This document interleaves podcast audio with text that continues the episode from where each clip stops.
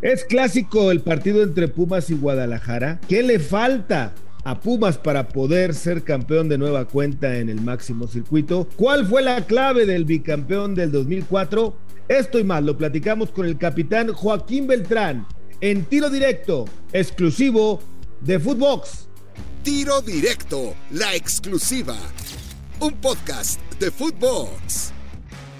Amigos de Tiro Directo, qué placer saludarlos una vez más a través de Footbox. Hoy con el Capi, Joaquín Beltrán, que afortunadamente nos acompaña para platicar en Tiro Directo. Joaco, ¿cómo estás? Qué gusto saludarte. ¿Qué pasó, Gus? ¿Cómo estás? Muy bien, muchísimas gracias. Igualmente es un placer saludarte y bueno, muchísimas gracias por la invitación. No, al contrario, Joaquín. A ver, hoy Joaquín Beltrán es comentarista en Claro, eh, hace poco todavía directivo de el Querétaro, ¿no? Tocó vivir una época todavía importante del equipo de los Gallos. Pero ¿hacia dónde está apuntando su carrera hoy Joaquín Beltrán? Más allá de que evidentemente estás en los medios de comunicación. Eh, ¿Qué sigue para Joaquín? ¿Algún día vas a dirigir? ¿Vas a regresar como directivo? ¿O qué es lo que está en los planes de Joaquín? Fíjate, Gus, que hoy, hoy combino, ¿no? Como bien dices, el tema del análisis eh, deportivo en marca claro con eh, encabezar un proyecto en la gestión deportiva de un equipo de tercera división de, que es un proyecto además muy padre, porque el equipo, los chavos del equipo no nada más juegan en tercera división, sino viven en nuestras instalaciones, allí estudian la preparatoria, nosotros nos encargamos de la alimentación. Entonces es un proyecto muy padre, estoy muy muy contento, ya voy para dos años trabajando eh, eh, en este proyecto que además tenemos una alianza con los mineros de Zacatecas, nos llamamos Mineros Querétaro y estamos aquí en Colón en unas instalaciones padrísimas al pie de la Peña de Bernal. Y, bueno, lo combino con, con eh, el analizar fútbol y el seguir viendo nuestra liga y diferentes ligas a nivel mundial, ¿no? Con la oportunidad que da claro. ¿Y qué me gustaría? Me gustaría regresar a la, a la dirección deportiva. La verdad es que en el tema de dirección técnica, en el tema de dirigir, me preparé, hice mi, mi curso de entrenador, tengo mi título, pero siempre me visualicé más en la gestión deportiva y, después de la experiencia que viví en Gallos, es lo que más me gustaría, ¿no? Hoy lo estoy haciendo, como te digo, a un nivel de tercera división que he disfrutado, pero si hay algún proyecto y alguna posibilidad de regresar a, a primera, pues yo feliz de la vida. Pues cómo no. Y ahora que, bueno, pues seguramente en el verano irá a haber algunos movimientos, ¿no? Uno siempre tiene que estar preparado para las oportunidades que se presenten, ¿no? Así es la carrera luego de la gente en el fútbol de los entrenadores, de los jugadores, de los directivos, ¿no? Es por supuesto eh, muy común este tipo de, cambios abruptos, por llamarle de alguna manera. Pero a ver, Capi, platícame un poquito de tus Pumas, ¿no? Una, por supuesto, carrera larga en el equipo universitario. Ahí jugaste más o menos 10 años en el equipo de, Pumas y te tocaron, obviamente, varias etapas importantes. O también estuviste en la selección mexicana, ¿no? Eh, y te tocó ser campeón en aquel bicampeón justamente de Hugo Sánchez en el 2004. ¿Cuál será la clave hoy en, el éxito que está teniendo? Si es que se le puede llamar éxito, porque luego medirlo es bien difícil, Capi, porque para muchos el éxito tiene que ver solamente con el ser ganador y, y campeonar, ¿no? Conseguir los títulos. Pero no hay que olvidar estos Pumas de Lilini, desde dónde vienen, ¿no? Hace un par de años desahuciados prácticamente, a a retomar la cantera, a volver a tener jugadores de, la misma, a pelear títulos perdiendo semifinal y una final anteriormente, con CACAF Liga de Campeones, en fin.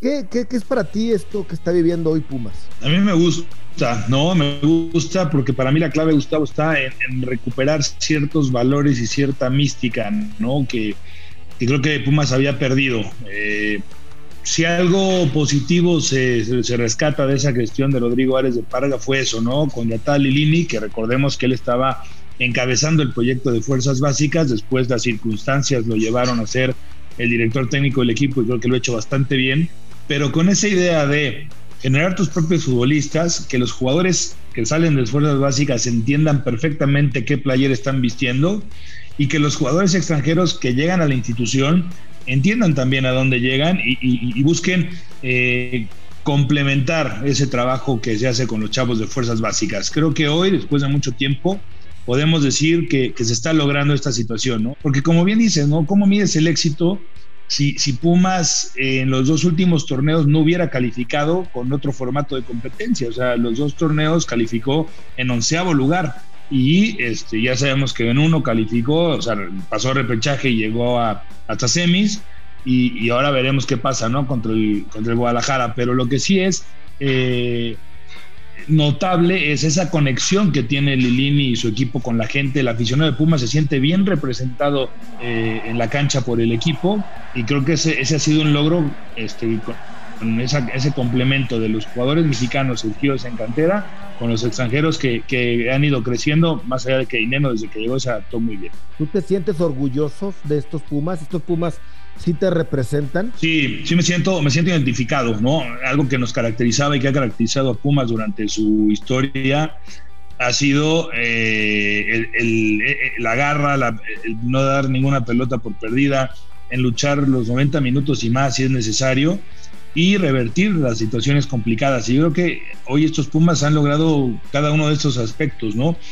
Remontadas con Cruz Azul en liguilla, remontadas en la Liga de Campeones de CONCACAF en el equipo de Nueva Inglaterra, eh, pelean hasta el final, digo, sí tienen errores, tienen equivocaciones, pero me gusta, o sea, me gusta lo que, lo que transmite Pumas de la cancha a la tribuna y, y que los jugadores entienden perfectamente qué camiseta están portando. ¿Qué significa un duelo de Pumas contra Guadalajara, contra las Chivas. Es un duelo especial, muy especial, ¿no? Que, tomó sobre todo una dimensión distinta desde que Jorge Vergara, que en paz descanse, eh, compró al Guadalajara, ¿no? Eh, era un partido importante del fútbol mexicano por la tradición y por la jerarquía de ambas instituciones, pero desde que empezó este tema con los desplegados, te acordarás, ¿no? De Jorge Vergara, después vino esa final del 2004, que fue histórica, ¿no? Una final, no sé si a la fecha sigue siendo de las más vistas en la historia del fútbol mexicano, por, la, por, por, por cómo estábamos nosotros, por el gran plantel que tenía Chivas también. Y entonces eh, creo que pasó a otro nivel, ¿no? El, el, Guadalajara Pumas o el Pumas Guadalajara. Y entonces hoy creo que es una rivalidad muy buena, es una rivalidad importante en nuestro fútbol, es de esos partidos que el futbolista nunca se quiere perder y pues toma mayor relevancia cuando son partidos de eliminatoria directa, ¿no? Y, por eso el partido del, sábado, del domingo, perdón, eh, eh, siempre será atractivo, ¿no? Más allá de que es en repechaje y que luce favorito Chivas por, por todo lo que está viviendo Pumas de la final, el traslado, el viaje, pero pues sabemos que con estos Pumas cualquier cosa puede pasar. ¿Es clásico, Joaquín? No, no, yo no lo veo como, como clásico, ¿no? A mí el que podría estar a un nivel del clásico de América Chivas es el Pumas América, así lo veo yo. Eh, no nada más por mi visión de haber sido futbolista de Pumas y de varios que, vivieron estas circunstancias, sino de varios amigos americanistas que también surgieron de las fuerzas básicas de América y que notaban esa rivalidad, porque además siempre nos topábamos en las fuerzas básicas, pero no, pero, o sea, Chivas Pumas no, no lo veo a un nivel de un clásico, pero sí de uno de los eh, partidos más importantes de nuestro fútbol. Cuando dicen ustedes los futbolistas, es un partido que se juega aparte, un partido que se tiene eh, otro tipo de sensación. ¿Cómo podrían explicarnos a nosotros los terrenales que no jugamos y que no jugamos esos partidos? ¿Qué, qué tiene de diferente? ¿Qué lo hace diferente? A ver, eh, eh, en la esencia del juego se juegan tres puntos. En este caso, la esencia del partido del domingo es ganas, avanzas, pierdes, estás eliminado. Pero, pero yo creo que ahí es donde juega la historia, donde la historia de las instituciones hace que, nosotros como futbolistas digamos eso. ¿Por qué? Porque sabemos lo que representa para la institución en la que estás, porque sabemos lo que representa para el aficionado, ¿no? Eh, ganar un partido como este. No quiero decir que que no ganar los otros sea este, menos importante. Cada juego es importante porque sumas puntos, porque te ayuda a alcanzar tus, tus objetivos. Pero cuando existen estos ingredientes de rivalidad especial, de los desplegados, de haber jugado una final, de, de, tantas historias que hay alrededor de esos partidos, pues yo creo que por ahí es cuando el futbolista dice ¿no? que, que es un partido o una semana que se vive de manera distinta. ¿Era mejor en tu época? ¿Era diferente en tu época? Lo que pasa es que pues, es, difícil plantearlo desde afuera porque no lo estoy viviendo en la cancha, ¿no? Lo que sí te puedo decir en mi época fue muy intenso y, fue, o sea, me, tocó ese despunte de jugar un Chivas Pumas, ¿no? Que era atractivo y que se llenaba el estadio y todo eso. A después de los desplegados era un Chivas Pumas con esos ingredientes extras de el, el, el, eh, si va a haber un desplegado, si no va a haber, si Ayrton va a sacar la camiseta burlándose de Vergara, sí vamos, o sea, y, que llegáramos a la final. O sea, sí me tocó eh, y te lo puedo confirmar, hubo un antes y un después de esta situación de los desplegados en la rivalidad que existe entre Chivas y Pumas y creo que hoy perdura, ¿no? Hasta hace muy poco tiempo Pumas rompió una racha que creo que tenía más de 30 años, ¿no? De no ganarle al Guadalajara en, la Perla Tapatía. Eh, o sea, tiene, digo, varias situaciones que, lo seguirán haciendo un partido muy atractivo. Eh, el jugar en Pumas, el ser parte del equipo eh, de la universidad más importante de este país y de Latinoamérica, ¿no? Para muchos. Tiene una responsabilidad especial, tiene un sabor diferente, Capi. Por supuesto, ¿no? Eh, cuando te decía que, el jugador de Pumas tiene que entender qué camiseta está portando, eh, me refiero a eso, ¿no? En mi caso te puedo decir que el, ser capitán de Pumas iba mucho más allá, ¿no? del volado y de escoger cancha, ¿no? Que, sabemos cómo funciones de un capitán es es ser parte de un equipo de que, se, que se convierte en una familia, respetar y transmitir los valores que también tiene la UNAM a nivel nacional e internacional, entender lo que, lo que representa la UNAM para nuestra sociedad, le vayas o no a Pumas, ¿no? Hay mucha gente que estudia en la UNAM y que identifica con otros equipos, pero que le tiene un cariño muy importante a la máxima casa de estudios por lo que representa, ¿no? Entonces, son de esas situaciones que tú siempre tienes que tener presente y por eso es fundamental que la gente que llega a Pumas, para mi gusto, tenga un, no sé si existe un video o una plática o algo que le, que le transmita qué significa Pumas y al equipo que está llegando, no nada más en el tema deportivo, sino en el tema general. ¿Algún día vas a regresar a los Pumas? Me encantaría, me encantaría, Gus. Eh, es una ilusión que tengo. Mm, en algún momento hubo un par de ocasiones en que me buscaron. La primera yo tenía contrato y tenía mi palabra en, Querétaro, donde hicimos bien las cosas, donde la verdad es que fui muy feliz.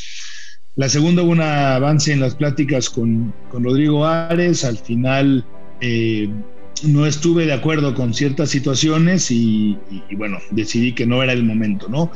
Ojalá la vida y el fútbol me den una nueva oportunidad en algún, en, algún momento de la, de, la historia. Me encantaría. Digo, que se vaya a dar o no se vaya a dar, eso sí ya no depende de mí, pero por supuesto que estoy aquí con toda la ilusión en, caso de que, de que se dé ¿Cómo está Pumas? ¿En qué manos está con Miguel Mejía Barón ahí? Me parece que Pumas está en buenas manos, ¿no? Eh, primero la, gestión de Leopoldo Silva, que empezó medio turbulenta, ¿no? Al, el hecho de que, de que Leopoldo Silva no fuera gente muy de fútbol, sino que me parece que ha ido tomando decisiones en el tema administrativo y ha ido entendiendo del juego. Eh, ha estabilizado un equipo que estaba complicado, que estaba con, con este, pues sí, esas turbulencias, ¿no? Se va Chucho Ramírez, se va Michel, deja tirado el equipo no hay buenos resultados, etcétera, etcétera. Y hoy el equipo está mucho más estable, eso se nota, es tangible. Y además, seguro, eh, la, llegada de Miguel Mejía Barón me pareció una, una decisión muy acertada, ¿no? una persona de mucha experiencia, de pocas palabras, pero muy certero y que entiende muy bien lo que eh, eh, significa ser parte en todas las facetas, ¿eh? porque Miguel fue jugador, fue director técnico, había sido ya director deportivo, creo que había sido hasta secretario técnico, y entonces ahora sí que sabe, se la sabe todas, todas en ese aspecto, y sí creo que llegó como a, imponer cierta calma, una buena comunicación con Lilini y una buena relación con los jugadores también para, para que estemos viviendo lo que hoy, hoy vive. Este dicho de que si Pumas anda bien, el fútbol mexicano anda bien, ¿sigue siendo real? Mira, yo creo que sí, sigue siendo real porque Pumas es un equipo que no se puede negar la importancia dentro del fútbol mexicano. Tal vez podría decir que tendría un, tenía un poco más de valía cuando no había tal vez tantos extranjeros, ¿no? Y que Pumas en su mayoría, 85-90%, estaba conformado por jugadores mexicanos jóvenes. basta irnos a la 90-91, que había dos extranjeros en Pumas, que eran el Tuca y, y Vera, que eran fenómenos, y todos los demás futbolistas de Pumas eran mexicanos y además todos en algún momento habían sido, eran o fueron seleccionados nacionales. ¿no? Entonces, creo que sigue, sigue vigente ese dicho, este Gus, pero eh, ha cambiado, ¿no? Las circunstancias han cambiado y de repente Pumas, pues, eh, y no nada más Pumas, sino todos los equipos del fútbol mexicano, con la modificación de la regla, pues de repente tienen muchísimos extranjeros. Sí, a veces es difícil encontrar, ¿no? Un mexicano, aunque en el caso de Pumas, pues hoy tiene a varios de la cantera, caso Mozo, caso por supuesto, eh, hoy el Chispa Velarde, ¿no? Que ha regresado esta temporada, pero hay muchos jóvenes que, que han marcado una pauta y que están ganando sin lugar. Lira, que ya lo vendieron, García, en fin, así nos podríamos ir encontrando a varios. Eh, ¿Por qué cuando Pumas fue eh, subcampeón, por qué la temporada pasada que llegó a semifinales, por qué no hay gente de Pumas en la selección mexicana? En concreto te señalo a Mozo, me vas a decir Talavera, bueno, sí, pero él lo está desde que estaba en Toluca, ¿no? Eh, ¿Por qué Mozo no es llamado a la selección mexicana?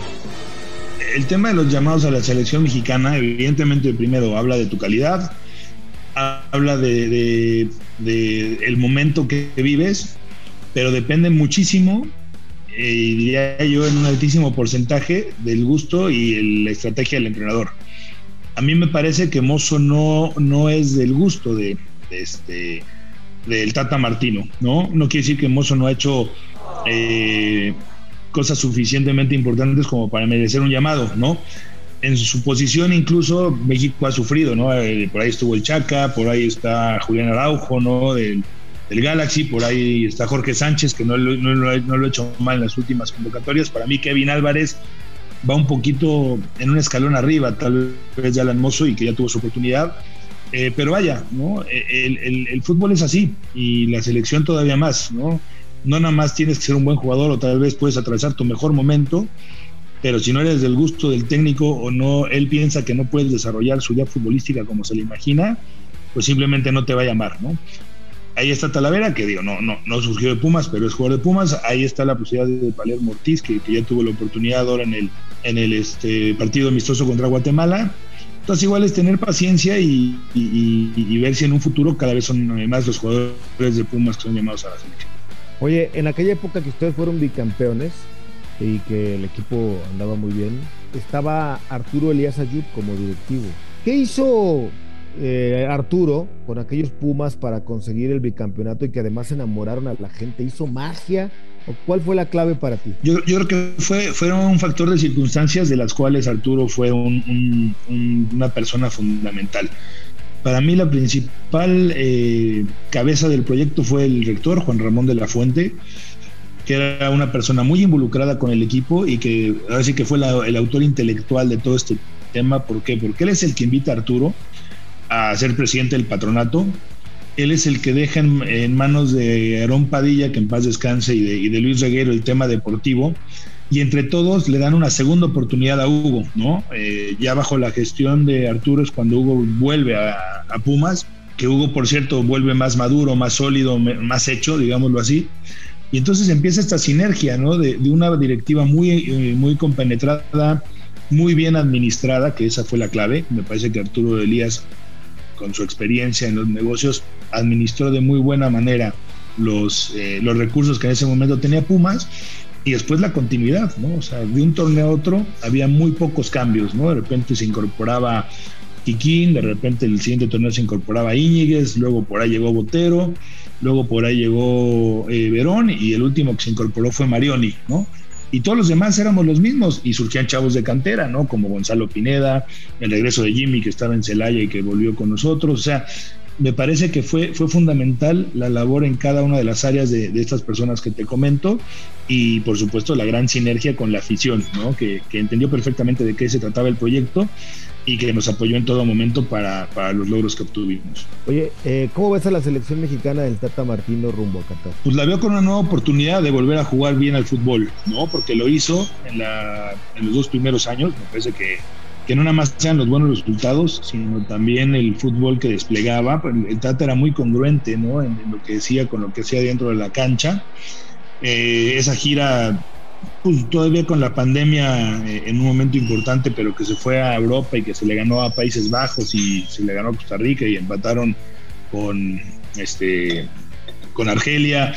El equipo entendía y, jugaba bien, ¿no? Me parece que el equipo vino a menos, ¿no? Se le bajaron, se le eh, acabaron un poco las variantes al Tata y eh, afortunadamente encontró los resultados que se necesitaban para calificar al mundial. Hoy lo veo más suelto, lo veo más tranquilo y tiene todavía ocho meses, ¿no? Para, o menos, siete meses ya para, para iniciar el Mundial y, Y ya con el boleto obtenido, creo que México, eh, si trabaja bien y, y, tiene sobre todo variantes para los rivales que va a enfrentar, creo que otra vez puede competir en el Mundial. ¿Hasta dónde ves a México en Qatar? Híjoles, eh, o sea, ¿dónde lo veo? Donde siempre llegamos. O sea, me parece que el grupo lo podemos eh, eh, pasar y, y después viene, viene, ese, ese cuarto partido que es donde hemos quedado en los últimos siete mundiales, que, a ver, podemos hablar de que no avanzamos al quinto partido, pero que, o sea, un equipo que llega a todos los mundiales y queda siempre en, eso, en ese lugar, o sea, en, te habla de, de, una consistencia importante. Entonces, yo así, así lo visualizo. Me parece que de lo que vimos en la cancha en los últimos partidos, no, no vería algo más. Ahora, igual el Tata nos sorprende en la preparación y resulta que vuelve a hacer jugar muy bien el equipo y los jugadores vuelven a estar al 100% todos y, y, igual se puede trascender. En el tema del Chicharo Hernández, tú eres de los que simplemente entienda, entiende y respete que no lo lleve el Tata o, o también eh, eres de los que no entiende por qué no está. Ah, bueno, entiendo por qué no está, ¿no? Es una decisión del Tata y así lo ha, lo ha manifestado. Lo que no entiendo es, o sea, un, jugador que ya tiene historia que ha dejado historia en la selección como el y que pudiera, pudiera seguir haciendo historia representando a México, porque aparte le ha manifestado que le interesaría, pues ¿por qué no tomar las riendas de un tema y decir, a ver, vamos a tratar de resolver esto, ¿no? O sea, a mí me da la sensación de que no se ha platicado, ahí sí no tenemos idea, creo que ni tú, ni yo, ni nadie, si se han buscado, si se han platicado, o si, si se ha hecho el intento y que simplemente el, Tata diga no me interesa hablar con él, o el mismo Javier diga a mí no me interesa hablar.